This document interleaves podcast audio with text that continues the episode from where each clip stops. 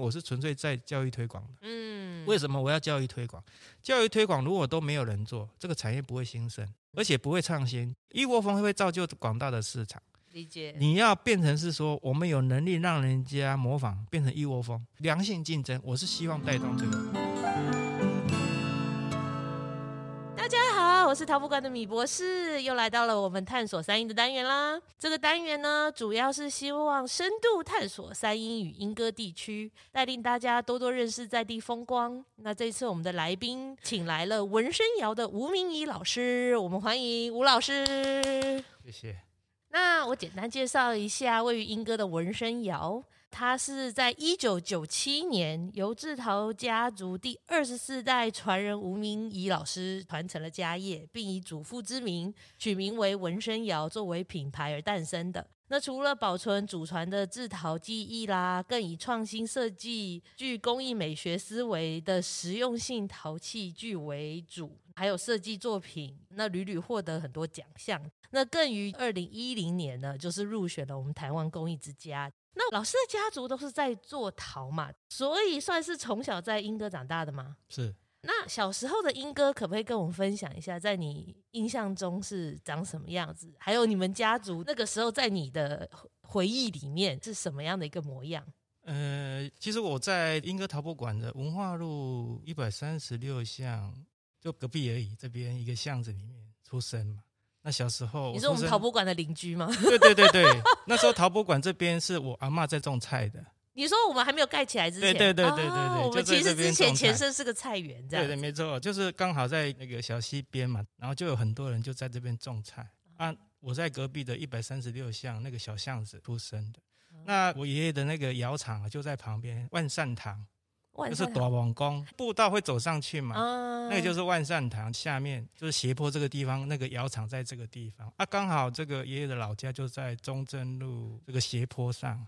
那因为英哥，我的印象就是他大部分都是有斜坡，所以就小时候印象就是爷爷的工厂里面就有很多人在工作。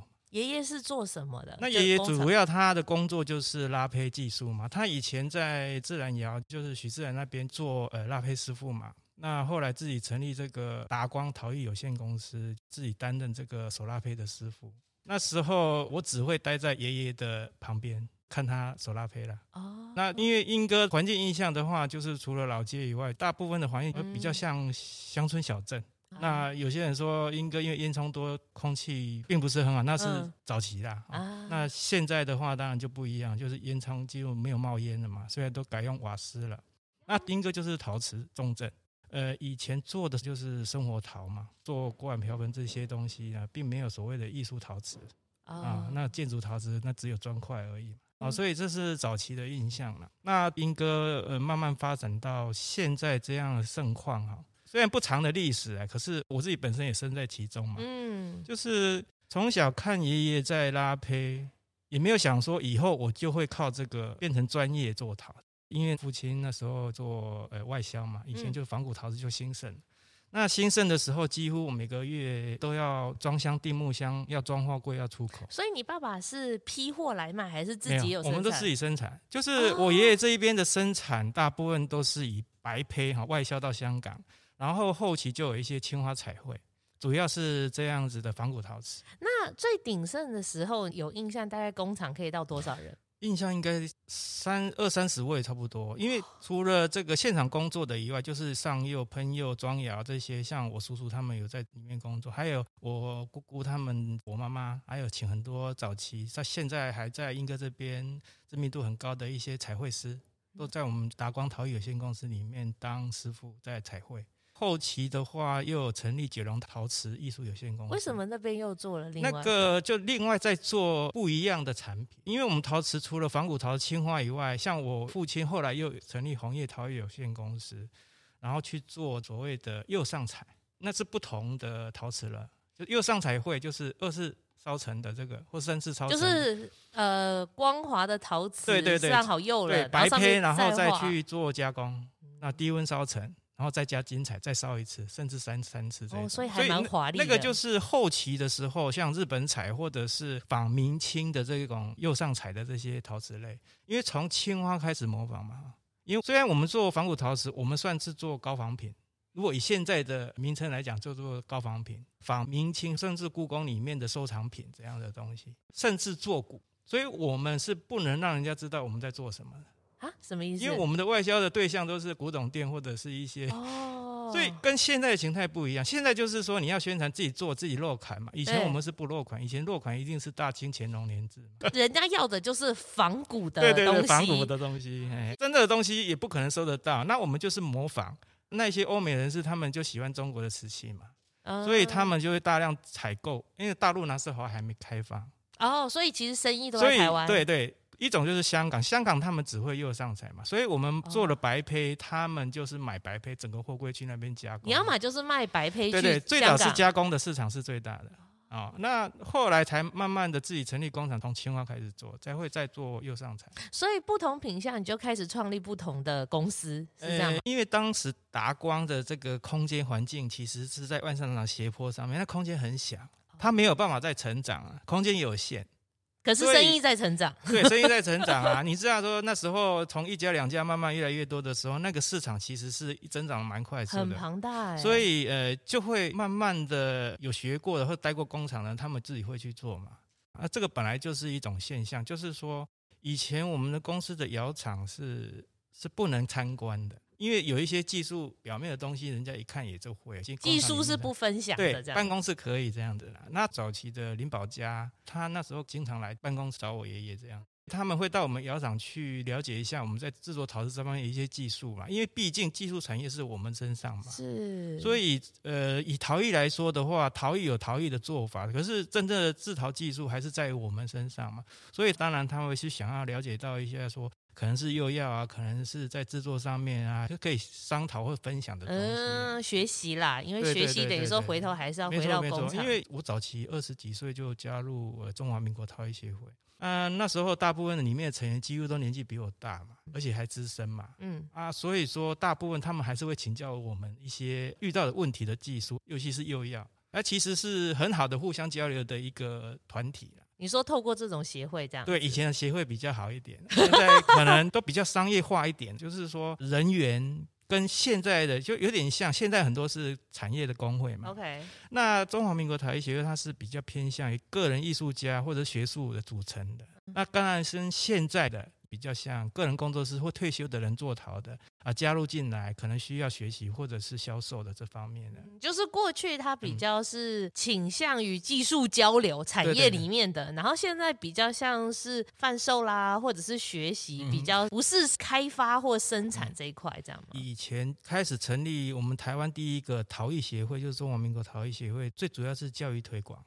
它并不是商业工会，因为它的组成是来自于学术的，跟一些资深陶艺家有在创作这个陶者的，跟一般做商业当然就不太，因为很多学术几乎都是业余在创作嘛，嗯嗯，它不是主业是做陶，主业是教育，对，就是教育的，所以它的组成会比较。偏向于教育推广，所以我去参加，我觉得蛮好，而且可以学到很多。所以有点像是说产业跟学界这样的一个连接，在那个年代是透过这个陶艺协会，而且陶艺那时候才正开始发展嘛，而且很所谓的开始。发展，从我们的仿古陶瓷的兴盛慢慢壮大，然后陶艺也随着这一波，所以早期的这些陶艺家也获利蛮多的。因为以前我们做仿古陶瓷的时候，那时候是人家拿钱在等作品。OK，这个是事实。我相信在英哥这边很多人就是会都有经历过。对，一定。虽然我我我那时候还小，那父亲在那时候他经常跟我们讲，他一直会分享说当时那多当年，对对，我相信一定是那样。为什么？因为那时候在台湾这边会真的做仿古技术的人，毕竟没有嘛，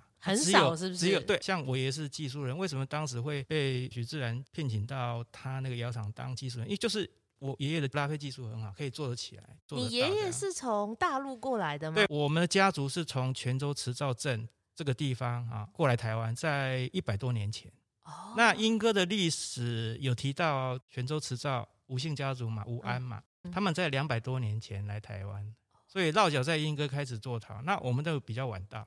为什么会？你们是同一个家族吗？还是是同一个？哦哦哦！哎，吴姓的家族在泉州磁造里面，就是只有一个吴姓家族大家族。那这个家族从第一代开始做陶，到就是我们这一代还在做的，目前可以有记录记载，目前就是到我这样、哦、啊。目前这个吴安他们家族，听说他孙子好像有在做，可是比较没有没有听到他有在这个对外、对外营运类似。因为因为做陶，我觉得是这样，就是很多人会问我说，我这不是从小耳濡目染这样，因为从小是在我爷爷身边呃看他拉坯的。有时候说我是在玩，其实我还有薪水可以拿。你是助手哦？对，我是助手，就是我会在那边看他拉胚。最主要就是说，因为以前的炼乳器就是马力非常小，所以它的出口大概只有十公分不到。现在大概十五哦，十五。它现在比较粗一点，嗯，所以它的出土量其实都细细长长的。那因为如果要做大花瓶的话，是要土量比较多，一次拉可以拉比较大。那时候它的土条就需要把它拍扁。就是长条形变成扁扁的，再把它揉起来，嗯，土饼这样，然后再把它堆叠。哦、那时候我的工作就是把它弄成土饼，哦、然后给爷爷堆起来，然后他就是拍一拍。你说他堆一个非常大的对土一坨土山这样子在拉可能是要五条啊或者几条这样堆起来。哦、那时候除了我就帮他弄这个，那我就会就坐在那边看。所以我从小是看拉胚的。那可能是遗传或者是家族的关系。我学拉胚其实学很快。那国中的时候，每个暑假我都只是在装箱、订木箱、装货柜。哦，所以你暑假的打工就是？我几乎就是这个，连拉胚都没有做。比较不是核心技术部分。没有没有，那个就是打打工而已。啊就反正家里面有事情要帮忙。嗯。那因为那时候出口兴盛嘛。嗯。我们做的东西都是外销居多的，内销很少。这个年代是大概一九多少？呃，大概一九八几年吧。所以高中也是持续这样一直打工下去。就是只要有时间需要帮忙，我就反正就。那你高中是念普通班吗？还是念什么？我我我念的是电子科。哦，有我们很多陶艺家都是什么电子科啊出来的，很奇妙，理工类的。就是说，其实如果你真的想要做陶，现在有很多退休的，他不是专门科系，他也会来做。当然，学艺术的很容易进到我们这个领域，尤其是我们这个市场还是蛮大的。就是以生活陶来讲。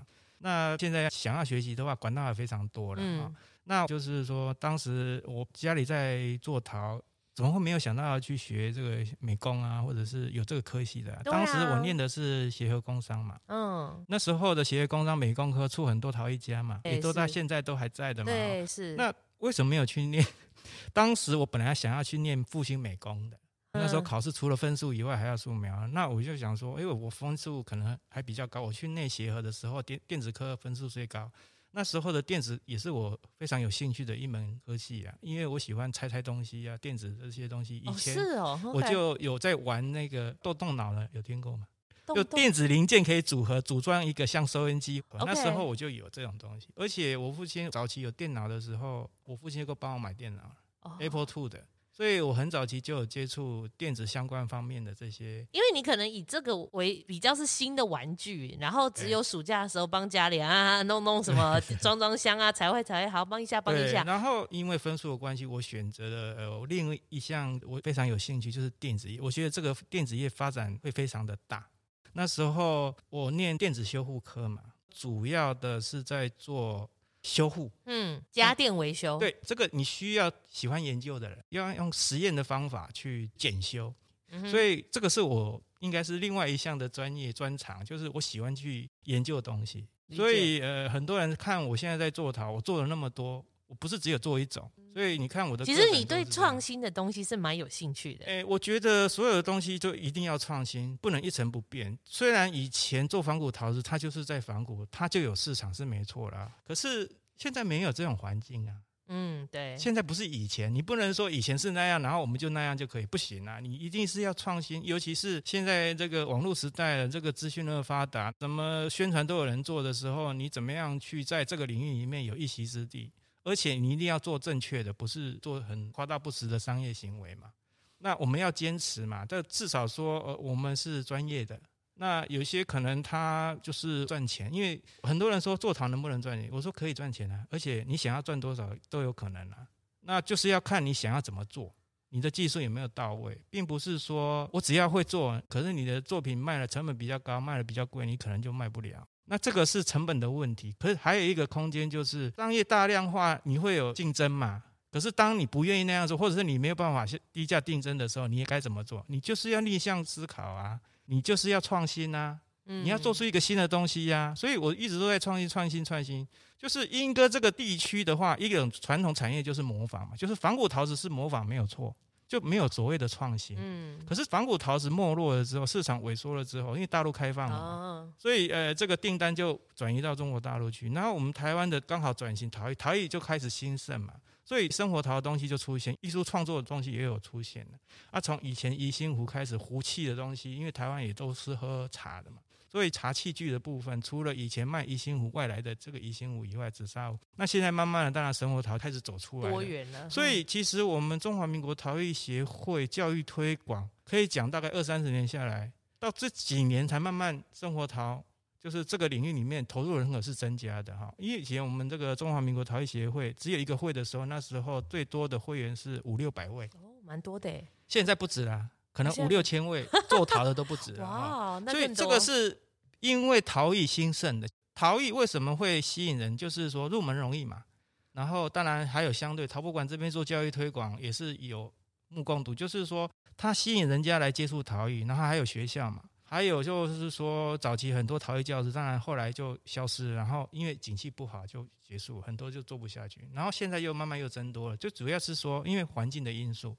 那你电子科怎么决定要再转回英歌接手家业？呃，我高中毕业的时候，本来想要做电子产品的代工呢，可能就只能做做技术人员嘛，对不对？就是这个学历的问题。再来一个，如果我自己要创业，一定父亲要支持嘛。啊，可是父亲他并不支持啊。嗯，那因为我是家里面算是长孙，因为我爸是老大，我也是老大，也是唯一的男生嘛。嗯，可是我不想要接啊。那时候啊，父亲还没有去中国大陆，所以我高中毕业的时候，就是从那时候我父亲开始教我，我就是在家里的工厂学习。然后父亲他就教我手拉胚开始，所以我之前是没有学过手拉，我只看过。所以那个时候你爸爸愿意开始教你这件事情之后，你就甘愿学？他当然是很高兴，说我可以在家里面帮忙。那时候还有一些订单需要制作人手，就是说做拉胚嘛，因为我们是以拉胚为主的嘛。嗯。那就是你学会了之后，其实我在大概半年我就学会了哦，很快哎！而且我在一年我就可以做很大了，反正每天就学嘛，然后看每天做，我就知道大概怎么做。其实用看其实可以缩短时间，就是以前的技术真的是用看了就会了，所以我知道说为什么以前的工厂不让人家看的原因。那当然现在不一样，现在就技术比较深，你用给你看你也看不懂啊。嗯，所以我们在家里面看多耳濡目染，他就会了这件事情。这样就是应该是说学的时间会缩短，会比较快。后来就要当兵嘛，在台中当兵的。嗯，然后台中那时候最流行的就是什么泡沫红茶、珍珠奶茶嘛。我当兵回来在莺歌就开了第一家。所以你那时候还没有接家业前，你还试图先开。对对，可是我做糖没有断。后来慢慢没有订单了之后，我有很多时间可以去研究釉样，就实验。所以延续到我开泡沫红茶店，我还在实验创作，然后比赛这样。这个才是未来啊！嗯，所以我我叫父亲转型，他就没有要转了，他没办法转。嗯，理解理解。所以说那时候我就做泡红茶店。啊，OK OK。所以我可以这样理解，就是说你其实在这个传统产业里面一直很想要创新。应该说，或者说你想要追求一个新的东西。当时我希望父亲转到陶艺的部分，因为以前炼土机都用瓷土，你用陶土的话，你就不能再做瓷土，就是会有黑点啊这些出现了，所以你就变成要择一嘛。所以你要转到陶艺了，因为陶艺用的是陶土比较多嘛。理解理解。再来一个陶艺的部分，他不熟悉嘛。可是我熟悉啊，他也不支持啊，啊不支持，那你也没办法转，那你我只好做别的事情。我先做别的嘛，反正家里有有房子，我就付租金，然后我就来开这个店啊。就是跟我妹妹开这个泡沫茶店啊，那时候也还不错啊。可是就会一直都在店里面嘛。就是反正你在英哥有跟爸妈租了一个店面，然后住对啊，对，然后卖卖红茶、泡沫红茶，因为又近嘛，所以回去也继续也就又要做做东西。OK，有时候他要帮忙，我还是回去帮忙这样。到最后泡沫茶店经营了大概一年两年左右，我就开始不开泡沫茶店，我卖音响。哎，为什？等一下，呃，因为那个被绑住，我不要了啦。我觉得哦，因为泡泡红茶店，除非你你聘工，除非我请人，对，因为我们都自己做啊，所以你一直都要在站在那边嘛，开店你就在那里啊。嗯，所以我觉得说这样子不行，我就不能做其他事。那我想说，因为我朋友也刚好在做音响批发，我就跟他一起做这样。那我就开个店卖卖音响这样。卖音响他不用一直在那边啊，因为一天只要一组客人买，我就可以维持生活了嘛。哦，哦，因为那时候卡拉 OK 这些啊，那电器音响算利润还不错，嗯，所以我有很多时间在店面后面做陶啊，所以我那时候就是在当成业余的兴趣在研究创作。所以这个卖也是在英歌卖吗？也是跟你也，也是跟你爸妈租租空间然后卖。我，我那时候的竞争力非常强，那时候我可以压在我的利润变成一百五十块，我还能做这样。反正我的货源有来源嘛我不用囤本，所以我就可以竞争这样。那当然是那个是促销啦。当然除了卖音响以外呢，我们还要兼其他东西。当然随顺便也可以做啊，像说什么冰箱、洗衣机，那时候都有做。OK，就变成是一一家电器的店啊，主要是卖音响，就正在普及的状态，对，那时候所以卖的很需要。而且还有一个部分是发烧友的，因为发烧友只要新的东西出来，很多人他们都会买。哦，他就是他，只要说我出了第二代，我出了第三代，就开始。尤其是电子产品都是这样，所以他一直可以获利嘛。我们现在很多电子产品呢，用的时间都很短，它又出现出新，对对对，而且你不出新，它就不能用，或者是它就要淘汰了。嗯，不像我们陶瓷是这样，买了一个，只要你不弄坏哈，可以一直用。要想别的方式获利，这样。所以你买了一个碗，你再做碗就没人买啦，那怎么办？嗯、那人口就那么多，除非人口增加嘛。那我们陶艺有一个好处，就是我可以做很多不同的东西新的东西，而且有甚至实用功能的。嗯，那当然是这个是后期，就是说早期我为了希望说你可以做陶艺，陶艺的时候那时候正在发展嘛。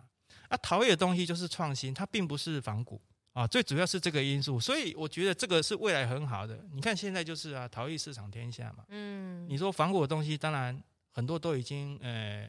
它只有固定客群了啦，真正的仿古很少有了。可是你现在大部分做仿古样式的创新的非常多，比较是个人品牌。你看的就不是传统的东西了。OK，那陶艺的部分主要还是在实用。所以你开了这个店之后，你还是继续做自己的陶艺的作品，是这样吗？对，没有断对。那那个时候也是你在开始做一些创新的东西，创作比赛的。我开始投比赛，对对对，开泡泡茶那时候开始创作比赛。那去参加比赛，最主要就是新北市有美展嘛，就是有机会去参加一下看看，哎、欸，就入选了嘛。哦，哎，觉得蛮有信心的，就是说，哎、欸，被肯定了。对，因为创作来讲，最主要是创新一个作品。你在探索这个美彩。对对，然后我们还可能做什么东西？就是说，除了生活陶以外，实用功能性的东西以外，创秀性的装饰陶瓷，或者是。个人风格的创作能不能被看见？参加比赛有得奖，你就会受肯定嘛。那这这是一个机会，在我们台湾目前来讲，你做相关行业，在这个陶艺领域里面，在现在没有制度的环境下，你如果是一个年轻人，怎样备受肯定？所谓的没有制度，就是目前来讲，除了我们现在台湾工艺之家是文化部啊去审核认定的这个以外，你没有一个正常的制度，阶级制度的方式。像以前我们师徒处还有阶级嘛。嗯，以前我们拉坯师傅的话，有分大回走、中回走、小回走，有阶级吗？是说一年资牌这样吗？他以前是靠技术分的，大回手就是大师傅，你可以做大件，你就是当厂长。哦，就是以前我曾祖父来台湾，那时候是在日本时代，在沙鹿金福兴窑厂，那时候当师傅头，那时候就是管理福州师手几胚的。哦，然后这个手拉胚师傅都是由那个师傅头在管理。理解理解，所以后来就有很多跟我曾祖父学手拉胚的，嗯，他的徒弟这样子，嗯，所以以前比较有阶级制度嘛。那现在的话，年轻人除了学校毕业有学历以外，我们目前没有建立所谓的，呃，比较像职人认证的这个制度。就像说你的技术到哪里，你你要去检定啊，目前还没有，只有呃手拉胚丙级的，嗯，目前我们还有石膏模丙级、乙级。那这个其实是不足的，就是说我们的职能认证应该是要全方面的去审核。就是说年轻人他如果说愿意努力一点，我就可以跳级嘛。嗯，年轻人才愿意去努力嘛。可是你没有的时候，不好意思，因为做陶是一生的啊，是年纪越大知名度越高，对不对？嗯，那你永远的这些年轻人出不了头。所以这个是我个人的经历。以前我是二十几岁，我那些资深都是他们说了算呐。啊，到现在还是一样嘛，因为你没有话语权，要不然你就是又要念到硕士甚至博士嘛，或者是当个理事长，你才有有机会出头这样。那我当然是一直在积极推动职能认证，因为其实政府有规划过，嗯，可是他并没有实施啦，嗯，我觉得蛮可惜。有机会的话，我一定要去推动，对，我一定要让他实施，这样子对年轻人比较有帮助。嗯。OK，所以你后来参加这些比赛，什么时候你才开始把你的窑厂转型成纹身窑？呃，这个就是在一九九七年，因为那时候我觉得说父亲的工厂没有在营运，还有基本开销嘛。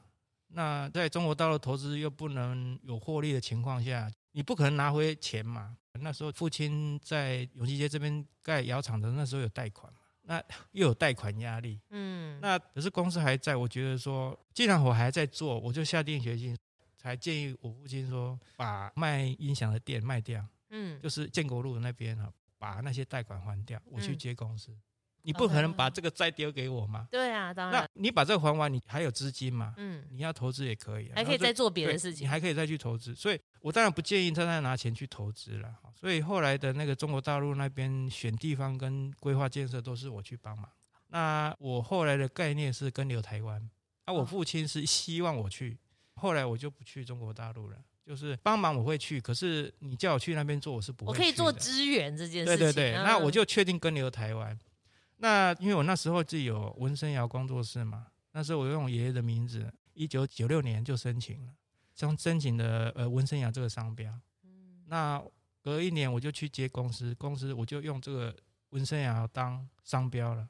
因为以前我说过，我们是做高仿品的，所以我们达光就没人知道了。以现在来讲，我们是有这个历史的，就是我们达光陶瓷艺术有限公司的这个名称，很多人就把它去掉了，在历史上面可能就看不见。可是我们是一直存在的，除了说，呃，你去找一些文献资料里面这个记录过我们家的窑厂、我爷爷的名称以外，大家不会去注意到这个，因为没有我们的作品嘛。它无法成为一个众所熟悉的品牌。对对，啊，自然说我接了公司，哎，我跟我父亲说了一句话，说，哎，我要做什么，你不能管。他接受吗？因为如果你要管的话，那那我就没办法。那我干嘛接管？对，我干嘛接？嗯，当然他也没办法管了啦，因为他是也没时间，他在中国大陆。哦。那有工厂嘛？有设备，有地方啊，我有技术，对不对？嗯。那我一定能做的嘛，所以我就先做生活陶嘛。所以你那时候一开始你在卖什么？一开始要做就是做那个大量生产的、可以复制的这个产品嘛。礼品市场有订单嘛，就是茶器具这个东西一定是最大的市场。一般你只要学会做陶技术，这个东西就是一定可以做得出来。那差别就是你有没有这个技术降低成本，你利润才会增加嘛。嗯，如果大概我们今天讲一百块，我的成本是五十块，我可以赚五十块嘛。你如果成本是三十，我就可以赚七十嘛。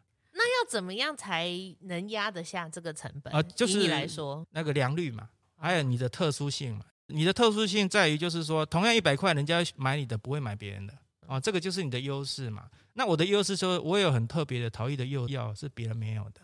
再来一个就是我开发新的样式，然后用炫胚模具化生产，手拉胚可能一个至少都要卖一百块，我我炫胚可以卖五十啊。那、啊、人家不会 care 说一定是炫胚的、啊，因为那个时候制式化的东西是有些人他特别喜欢，因为比较标准嘛。那这个东西就是你要不要去做？就一开始我做这个不是只有平衡，我就可以获利了。可是我没有请人哦，我就我跟我太太。哦，好厉害哦！那、啊、因为我们除了模具生产的半手工，然后入窑的烧窑、上釉都还是要人工，所以每天都做，有时候凌晨一两点还在做。因为它是把人工当成机械化生产的模式，对，所以变成说你肯做的话，你会有市场，然后一个月三四十万没问题，就是两个人做啊，至少我们可以获利一二十万没问题，很厉害。这样子做了大概一年多，好累哦，那就是好累啊，就又被绑住了嘛。可是你那个时候卖最好的商品是什么？就是一个盖碗一个杯子，像什么釉药嘞？你说你我都上这个传统的釉色，像青瓷釉啊、铜红釉啊，然后就是传统很漂亮的，大家都会喜欢的釉色。因为那个时候会这个传统釉色，其实很多窑厂也会了。可是我们做的是陶艺的，做的是实用功能的这个茶器具。可是我们把中国传统，就是官窑这样子比较特殊性的这个传统釉色放在我们的陶艺上面。哦，哎，OK OK，就是比较不一样。跟日本有别嘛？日本就是日本的釉色，他们大部分都是氧化釉比较多。嗯，那我烧的是还原釉高温的。嗯，那这个就会变成说我的产品比别人不一样这样，可是价位是跟人家一样的。哦，那就一定买你家们的。对，我是要，而且你就是要有长期配合，就是需要的量要那么多，我只要做一家就好了。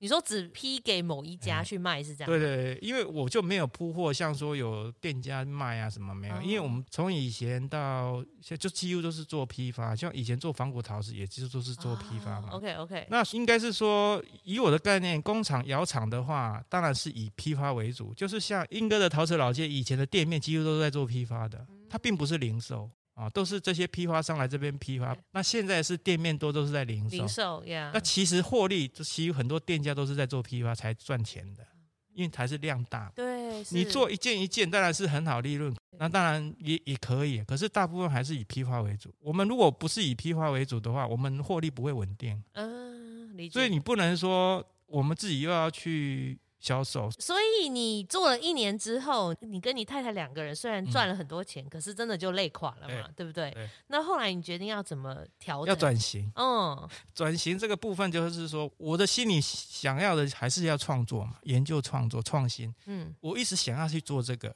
如果可以维持生活，当然还有时间那是最好的。这个就是我的出发点，所以我那时候就是下定决心说，我一定要赚时间，因为时间用钱买不到。所以，我有我多的时间，我就可以再去研究创新，而且可以带动市场，它是可以影响整个市场的。我说的是商业型的创作创新哈，产品的创新开发。新开发。这个东西，从我接公司开始要转型的时候，开始做了景观陶瓷，当时有设计的所谓的荷叶盆，那我就是跟只有两家合作这样，那很多人要来跟我买嘛，我说我没办法。当我这样子讲的时候，他们就自己做啊。我那时候还申请著作权呢，难吧？那个时候，那时候的著作权要申请哦。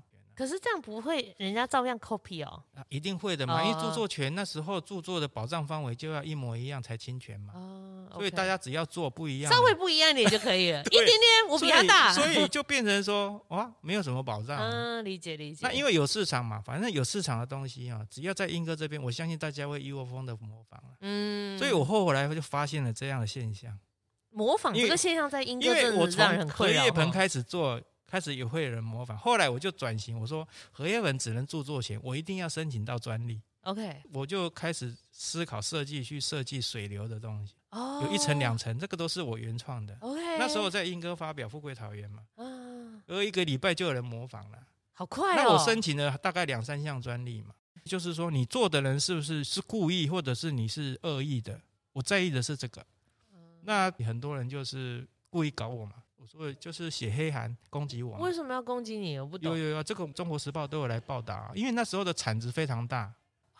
因为那时候他创造了很多的产值。当时做出来的时候，发表完了之后就有人做，有甚至有人参加送比赛，然后这个产值就一窝蜂了。从花市，从那个大卖场都有在卖这样的东西，甚至那个玻璃就是塑胶类的。嗯。那我两千零二年去上海艺术博览会展览，我全部卖光了。可是。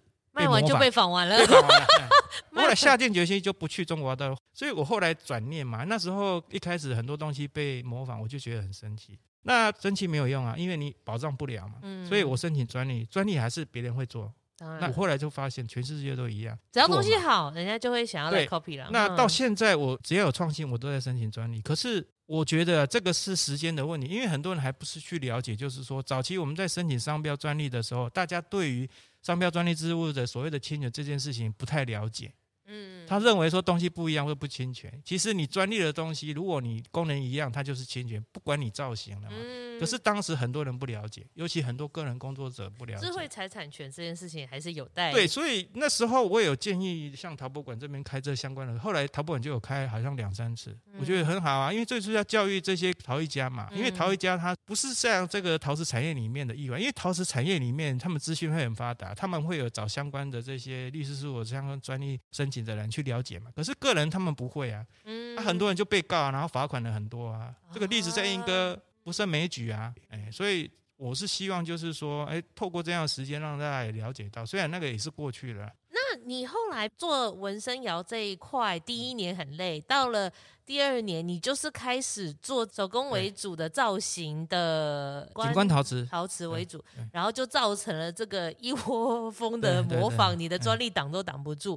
你后来就觉得说，这个推广比较重要。我把它归类就是商业的自然现象，因为全世界都一样，很只要东西能卖，就会模仿啦。你想要做，你就是先去了解。现在就我只要有专利的东西，我顺着就会教育推广。我会告诉你我这个专利，然后你可以怎么样做啊？这个我是怎么做的，告诉你。那你有心嘛？你可以再去比我更好，嗯、那你就也可以拿到专利嘛。嗯，应该是这样子良性竞争。我希望带这种是良性竞争，就是说这个游戏规则大家讲清楚。应该是良性竞争才才是正确。可是当是恶性竞争的，就是会往下嘛，到最后市场大家就玩完了嘛。还好这个水流这个景观陶瓷时间蛮长的，有有有，有，那我们现在流行什么？柴烧哦，柴烧我两千年就发表了，嗯，就是在这个新北市文化局。OK，我们是把这个盖窑技术跟烧窑技术分享出来的，嗯、因为你要让人家进入这个领域，最快速就是技术了。对，哎，技术成就感很快。技术你只要告诉他，他就会了。嗯，啊，这个所以这个东西哈，你如果说我们以前陶艺的教育推广二三十年推广不出来，那、啊、你去教他怎么做，推广就最快的。对，就是他也想要再做了，他就会来学习嘛，嗯、然后学习过了之后，他会再增长、再精进嘛。哎，你这个就会市场就会越来越大，就是这个投入人口就会增加的。那投入人口增加，销售也要增加。如果说我们一直以来都是市场有，可是做的人少，那个获利的人的获利会会比较多嘛。当做的人增加的时候，相对的获利就会减少。可是你要把市场再打开啊，让获利是维持一定的循环。对你，你不能说。这个市场就这么小，然后做的人那么多，就像现在因为疫情的关系，去中国大陆生意在那边的几乎都在台湾了嘛，都搬回来了吗？都都搬回来，几乎嘛哈，就没办法去嘛。那这些人在台湾还是要生存，所以他就会往国内的这个市场打嘛。我为什么要跟着他？台湾的市场没打开，大陆市场大是没错，可是台湾市场你现在没有打，你好，你去那边就像疫情已经被关注了，不能去了，你现在才要再打台湾市场都太慢了。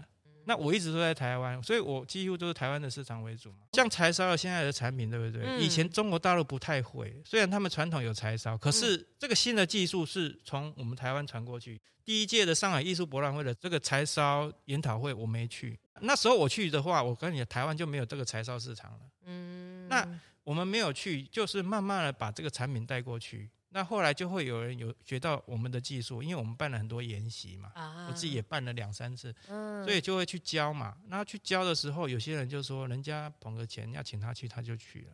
去的时候你去教，盖一座窑，一个月之后那边变三十座，这个是事实，不是随便说的。大家都知道，这个学习能量真的很强。哎，其实他只是不知道怎么做，他只要一看就会，啊模仿是最容易的嘛。嗯啊，你只要有做一个东西，我只要模仿，我就可以做的。就算十分不到，至少有八九分嘛。嗯，他就能做了。哎、欸，我有新知识进来，欸、我学一下，我可能就又不一样。对，嗯、而且他们学习能力非常强啊，创新也非常快。人家的复制能量之可怕。你要去看到未来之后会变成怎么样？嗯、那我要怎么走？所以为什么我会跟留台湾的原因在这边？理解。好，那老师，你二零一零年入选了台湾公益之家，可以帮我们解释一下这个台湾公益之家是什么？诶，台湾公益之家是文化部委托公益研究发展中心去承办的，它甄选目的最主要是要让这个公益家，然后透过它的环境空间的整合甚至改善，然后自我经营。你说每一个公益家就是被他选中的，因为你因为你要开放，你要教育嘛，那你要有展览空间，所以它是推广为目的。对，你要推广，哎，而且你还要销售嘛。嗯，OK。你不能只有推广，因为你要有收入嘛。就是说，公益家原本在以前的话，应该是不是靠自我销售为目的的嘛？可是这样形态的那个简章，我看的时候，第一届我就不会想要参加，那个不是我要的，因为那个好像要给产业的。你说他第一届是怎么样？他要甄选的内容，所以你要有空间多大啊？嗯，然后你要规划啊，什么教育空间啊，陈列空间，纯粹文化，以空间为主的。哦，为什么它叫台湾公益之家？为什么不叫台湾公益家的原因，就是以地方你的空间为主哦。这样形态我觉得很奇怪，所以我第一届、第二届、第三届没有参加。嗯，我想说他这个一定做一次又没有了。后来我发现，哎，有继续在做哈。第四届那就参加吧。那那时候一零年，那时候水流做做做做哦，然后我就柴烧也有发表第二次、第三次。那时候就刚好甄选，我就去参加，就入选了。哦，那入选的时候，那时候有那个空间改善嘛，就是他会补助你最高五十万。哦，蛮多的诶。那很少哦，真的、哦。我们花了一百多，哇，就是总共加起来大概快两百万的去投入把空间做改改善好。这样，以前的空间就是比较杂乱啊，就也没有装潢，也没有什么。对，我现在把它规划成展览空间哦，然后一个茶的空间，那还不错啊。然后因为我一九九七年接公司，我第一个做的事情是成立一个网站，嗯，就叫做陶艺园地，嗯，是专门做陶艺专业教育的网站。把所有的我得到的资讯放在我的网站上面，那我没有请人，也没有收入，就是我自己，经营，自己经营这样。只要你可以上网，就可以看到一些基本的陶艺教室里面一些对陶土的尝试，对对，基本的都有，哎，基本的概念都有。嗯，当然还有一些什么展览啊，或者是一些其他方面的很多单元呐，很多人都有看过啦，就只要学陶，应该都有看过。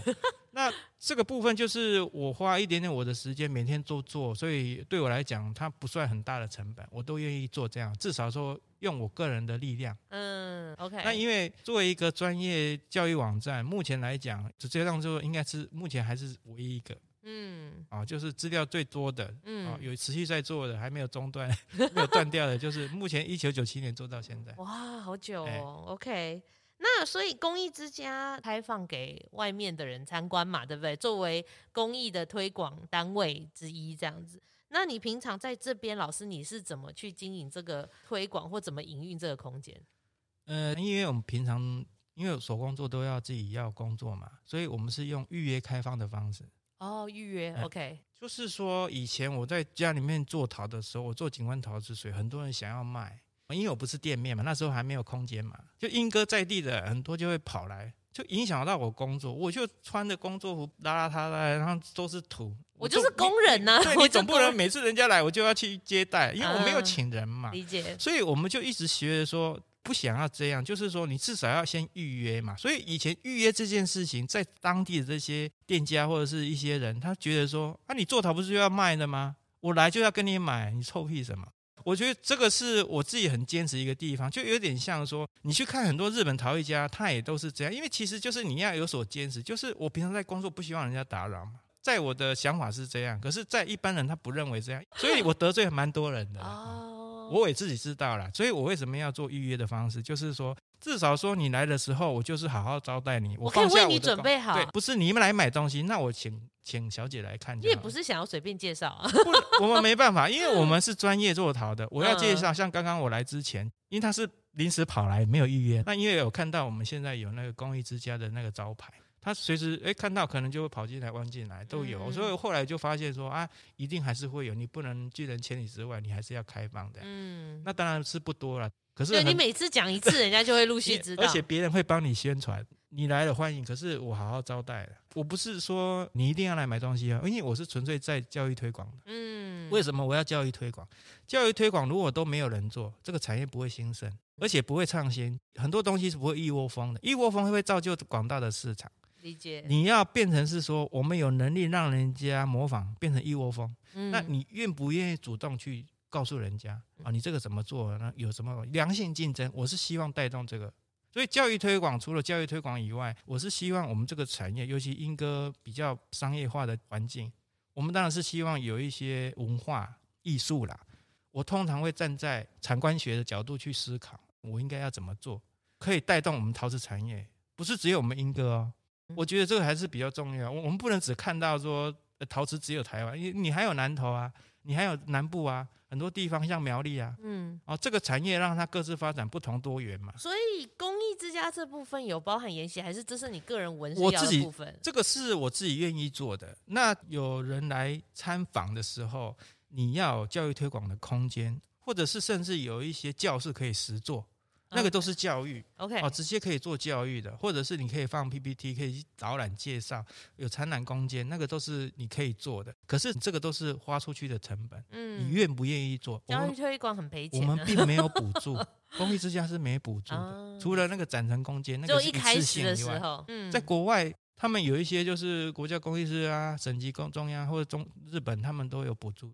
研究经费，你也可以申请。嗯、我们当然还是也有，可是很少可以申请得到。嗯、就是说，我们是一个研究创作者，你又要让我们去教育推广，又要花我们的时间，我们又不能卖东西，就不能维持我们的收入平衡，那我们就不能工作了。如果以我们一手工作的嘛，嗯，这个就会影响到。所以我为什么要预约的原因，再来一个就是说，这一个台湾公益之家，我觉得并不是很完善。这个条例后来他们一直在修正，然后我们现在工艺断层非常严重嘛。因为学术跟我们传统工艺是有落差的嘛，就是说你在学校里面学陶艺的，跟我们产业的要学的技术啊方向都不太一样，是两码事。那这个一直都不是同步在进行的时候，我们要人才没有嘛？啊，他们也不愿意来工厂啊，那时候我们就会造成断子。其实你要靠东西之家去做教育推广，他也无法达到说教育传承的功能。你一定要让他师徒制，嗯，可是并没有。就是我们传统工艺要学的话，你要用苏师傅的方式，让这些想要学的人可以真正学到技术，而且要很长的时间。你不能用体验的啊，一百五十块这样子。这有什么用？这达不到教育的功能，那是在玩。一般一般民众的。那个只是在玩，那个没有办法教育的。应该是说，这个教育比较是普及美才，而不是对于专业的生根这样子。时间太短，那只是好玩而已。它对产业是不会有影响的啦。没有差别，而且这个就是除了卖桃以外，当然是它可以造就就是体验行销嘛。嗯，那个是可以的。可是毕竟少数啦，因为毕竟都是店家多，真正做桃的产业很少开放。那观光厂是另外一回事，甚至大企业的观光厂，像合成他们那个可以又更不一样。那个 那个规模不同，像我们这一种是没办法。可是如果以公益之家，我们愿意来做，因为我们本来就有一直维持教育推广的功能。那当然，公益之家之后，我觉得我很乐意，我把空间改善了，至少说，哎，来政府帮忙，那我们来做。然后因为我我是变成一郎嘛，一郎的话就是固定办展览，嗯，然后做讲座。研习教学为配套，就是一定是配套的，不会只有纯展览卖东西。我几乎没有卖，就是主要是在做教育推广。因为我主要教育推广是在进阶的人，并不是在初阶的。因为进阶的教育没有嘛，初阶可能只是来欣赏。因为初阶的非常多，所以我们是希望说做一些比较进阶的部分，尤其是呃茶咖啡领域研究的时候有很多经验。那个这个东西你外面也学不到，嗯，那我愿意都分享这样子。你愿意来的话，我们都愿意跟你。好好的聊的。那如果有民众想要跟你预约参观，他要怎么预约？脸书啊，打电话都可以啊。OK，脸书查纹身窑，对对，这样子 OK，或打电话，你只要查纹身窑都可以，都可以找。网站也可以，对，都都资料，这是应该是没有问题。OK，所以大家都知道了哈，要去参观纹身窑，记得一定要预约。对，因为我们固定会有展览啊，就是可能展览时间比较长，像说我们只要相关茶的展览，就是茶老师会来的。茶老师他为什么要来？一个就是看你创新的东西，再来就是跟我聊我的经验，就是说我对于茶陶研究。这方面的，那这个东西是没有人有嘛？你也可以慢慢学，可是你真的要一步到位，只是说怕我讲的你听不懂而已。嗯，那如果你有学过基本的话，你都听得懂。那因为我们是用学术的方式研究教育推广，还有一个就是不用花钱。不错不错，等我以后开课就要收费了，没有了。就是说目前来讲，只要展览就是纯粹教育，并没有连甚至研习我都没有收费。哦，真的哦，对对，所以真的很有兴趣想要专精自己的话，记得一定要来找。这个就是我们专业之余，可以有能力可以去做教育推广。嗯、希望有真的有兴趣想要学的人可以来接触这样。OK，所以你回顾二十几年来文生窑或自己发展的这些产品啦，跟你个人的创作，你所带给英哥影响是扮演什么样的一个角色？嗯。因为我二十几代这样的身份，也是我回去泉州执照，然后我父亲去查族谱才知道我们已经二十几代了嘛。那这个本来我们家族就是一个传承，好像责任重大嘛。我又唯一的男生，我既然接公司，是不是一直要传承？我不能断呐、啊。嗯、所以我一直激励我自己学很多东西，就是你要所有的陶瓷产业这个领域里面，你要专精了解不同的成型方式、不同的烧法、不同的技术、不同甚至创新，我都要会做，甚至主动教育推广。那既然我的责任是在把我们文生窑算是发扬光大好了，嗯，我我觉得我一直在做这样的事情，那不是针对我自己本身家族或者这个品牌，最主要就是说我们要把我们传统以前哈不外传、不随意分享，或者是这些技术把它分享出来，因为要不然以前的话要学习是真的没管道，你要去哪里学到我们这个窑厂的经验技术？就算你今天到工厂去。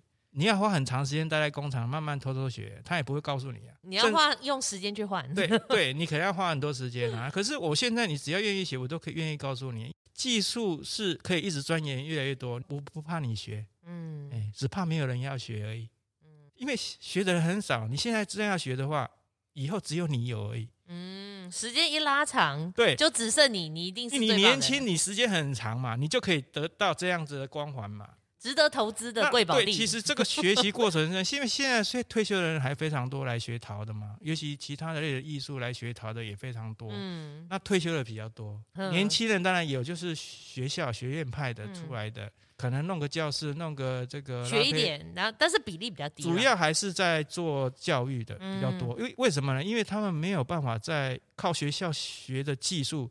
做这个生活陶，然后成本很低，可以跟这个目前市场上面的人竞争。竞争对。那他可能做的就是教育的功能，就是说，哎，开个课，继续推广比较多，哎，继续推广，这个是可以的。目前来讲是比较多的。那慢慢的再去做进阶课程，因为你不能只有初阶的。那我们现在在做的就是呃，连接这个进阶的断断层带，进阶进阶的部分再补进来。嗯。所以只要有机会的话，你们愿意学，我们都愿意教。最后，可不可以跟我们听众分享一下，或介绍一下，如果他们造访莺歌，老师有没有什么推荐的特别的地方？如果说你纯粹的目的是只是想要来玩的新坛陶瓷，那就是去老街嘛。嗯，老街有很多店家，不同形态的陶瓷，甚至你想要创作艺术的很多，有几家店家也蛮不错，可以去欣赏。这个只是表面的观光啊。莺歌有五个工艺之家嘛。就是说，一般的观光客、游览客他就不会来，因为我们那边也不适合那么多人。嗯，那我还有限制人数。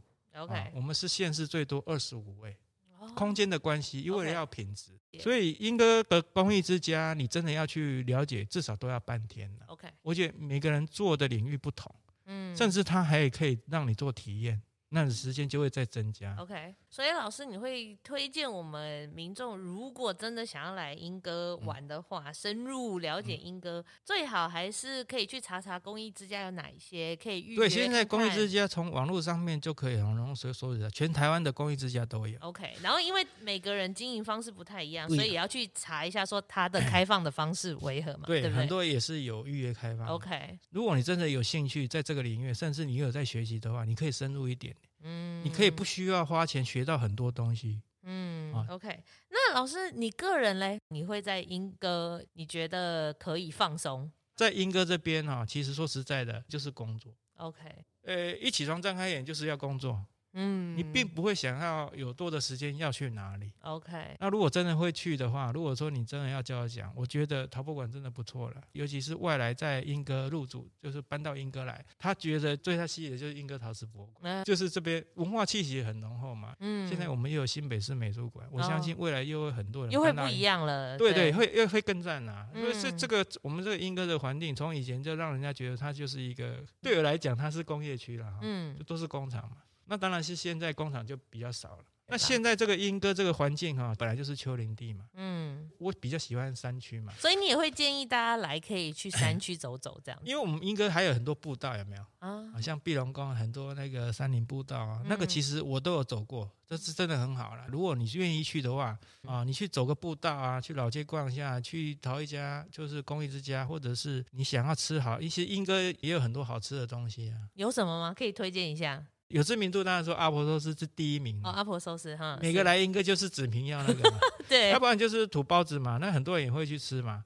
还有一个就是日本料理店嘛，是东街吗？啊，东街，东街，东街日本料理，也算是连锁店，所以 CP 值都蛮高的，最早就是空间也蛮大的，对对对对。对。哦，其实应该最早是八条在建国路那边小摊子了，哦，但后来很快的就去发展到那个三峡那边嘛。也看不出来他是从小摊子，因为我在莺歌最早在英哥装潢挺好的。哎，英哥其实还有很多啦，那有些在地的就是我们乐色面嘛。乐色面是什么？乐色面就是你觉得那个名称，你会不会想要去吃？你不吃也去去看去看看就可以知道说为什么叫乐色面嘛。嗯啊，其实还有像什么张英肉圆，那也是我们经常会去吃的啦。嗯，那如果你真的要问我到底好不好吃，哎，你吃了觉得好吃就好了，因为我吃过以前阿婆做的嘛。你说真正的阿婆做过的，欸、对对对对对，那当然不一样，那是早期了哈。理解，理解，所以没办法比。好啊，那我们今天探索三英就非常感谢我们闻声窑的吴明仪老师跟我们分享在地莺歌，还有个人在这个产业界转来转去，最后转出自己一条路。所以我们非常谢谢我们的吴老师。然后如果有就是听众想要来莺歌的话，也都可以参观一下我们的公益之家啦，还有我们的莺歌老街，还有刚刚老师推荐的各种美食，供大家参考。那我们探索三一就下一集见喽，拜拜。谢谢。